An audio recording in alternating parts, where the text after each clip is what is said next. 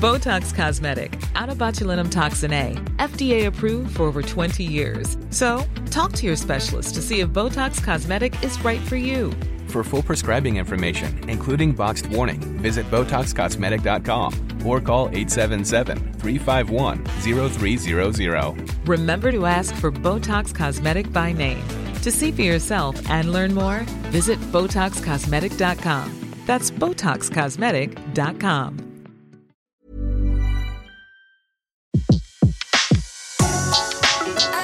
Le meilleur de séances radio est maintenant sur We Love Cinéma. Séance live, l'actu cinéma des blogueurs. L'actu cinéma des blogueurs et on a le plaisir de retrouver Alexis Yomet de screenmania.fr. Bonjour Alexis. Bonjour Betty. Alors, cette semaine, c'était le film le plus attendu, Oui. c'est Blade Runner 2049. Denis Villeneuve à la réalisation et on retrouvait au casting euh, Ryan Gosling. Oh, Harrison Ford encore Mais oui, encore lui. Jared Leto, Anna de Armas. Alors dites-nous tout, coup de cœur ou coup de gueule déjà? Très très très gros coup de cœur. Oh le suspense Eh Euh, Gros coup de cœur du coup pour ce Blade Runner 2049. Alors est-ce qu'il faut voir le premier pour voir le deuxième? Oui, quand même. Puisque euh, déjà le premier est assez fascinant de base. C'est euh, ce qu'on appelle maintenant aujourd'hui un film culte, une, une référence dans le cinéma de science-fiction.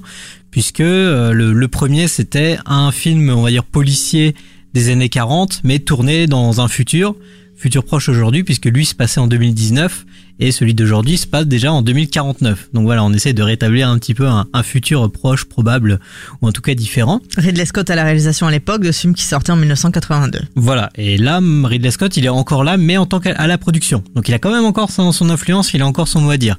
Et ce qui est fort, ce qui est très euh, très généreux de sa part, c'est qu'il a laissé Denis Villeneuve mettre complètement sa patte à lui sur le 2049. C'est-à-dire que le film de Ridley Scott et celui qui filme, qui, qui sort aujourd'hui, enfin qui est sorti cette semaine, est quasiment une antithèse, un- une contradiction totale, mais une suite qu'on peut accepter. euh, enfin, c'est assez fascinant de la façon dont le film a été est proposé.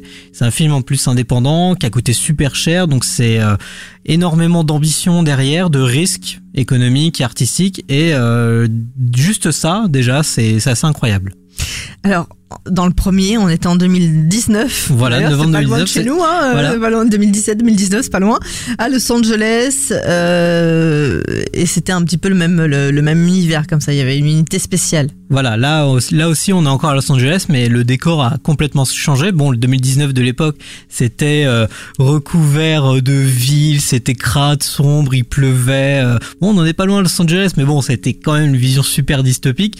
Là, on est perdu dans la brume. euh, Il y a très peu de personnes. C'est un, un futur euh, très très isolé où on est, on a l'impression d'être tout seul. Donc c'est un petit peu le, le la, peur de, de l'avenir qu'on a aujourd'hui, c'est d'être dans un monde où on sera tout seul. Et c'est ce que le film fait ressentir. Et Denis Villeneuve est très très fort là-dedans parce que moins il a de choses à filmer souvent à l'écran, plus il arrive à donner de d'ampleur euh, à, à ces images. Donc euh, on a toujours très peu d'éléments dans, dans l'image, mais c'est euh, c'est visuellement hypnotique, fascinant. Euh, et L'histoire, alors l'histoire- on est un peu dans quoi?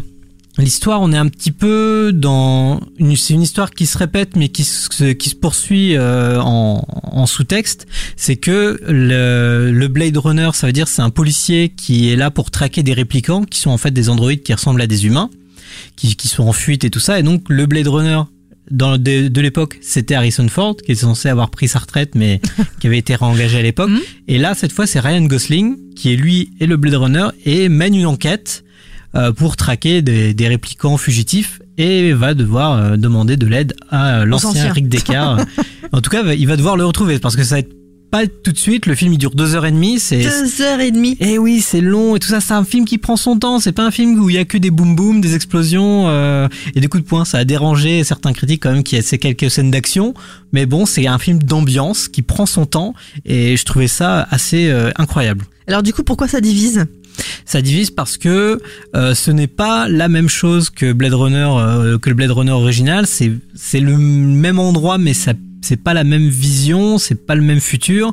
Euh, Il y a un moment, toute une séquence où on a l'impression d'être dans une tempête de sable, tellement qu'on a l'impression même d'être sur Mars, tellement que la photo est différente, mais pourtant c'est c'est c'est c'est complètement c'est c'est enfin c'est c'est très difficile de résumer comme ça parce que il y a tellement de thèmes que le film brasse et qui prend le contre-pied à chaque fois. La fin, je ne la révèle pas évidemment, mais euh, le film tisse plein de, possibilités épiques. On, peut s'imaginer des batailles extraordinaires, mais il revient à quelque chose de très très humain et complètement anti-spectaculaire. Et c'est que des choix osés que personne n'o- n'oserait prendre en mettant autant d'argent. Et je pense que c'est ça qui a un petit peu désarçonné le, le public. Et je, je pense les spectateurs qui iront le voir en, en espérant revoir un truc un peu néo-noir comme avait été le, le film de 82.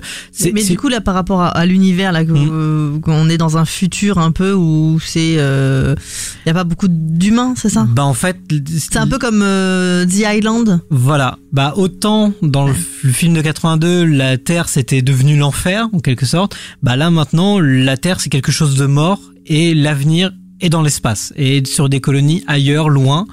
Mais euh, voilà, le, ceux qui restent sur Terre, bah, ils sont là, ils sont tout seuls, et c'est un peu cette vision du futur euh, post-apocalyptique euh, qu'on ressent profondément dans Blade Runner 2049. Ils n'ont pas une supervision de l'avenir hein, entre. Hein, c'est pas réjouissant.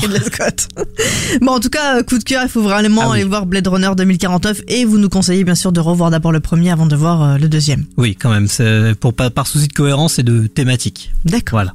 Merci beaucoup. On vous retrouve bien sûr avec Antoine Corté. Euh, ce sera dans Super 16 vendredi. On retrouve toutes les infos euh, dans screenmania.fr. Merci beaucoup Alexis. Euh, Bonne fin de semaine et à très vite sur Séance Radio. À très vite. De 14h à 17h, c'est la séance live sur Séance Radio.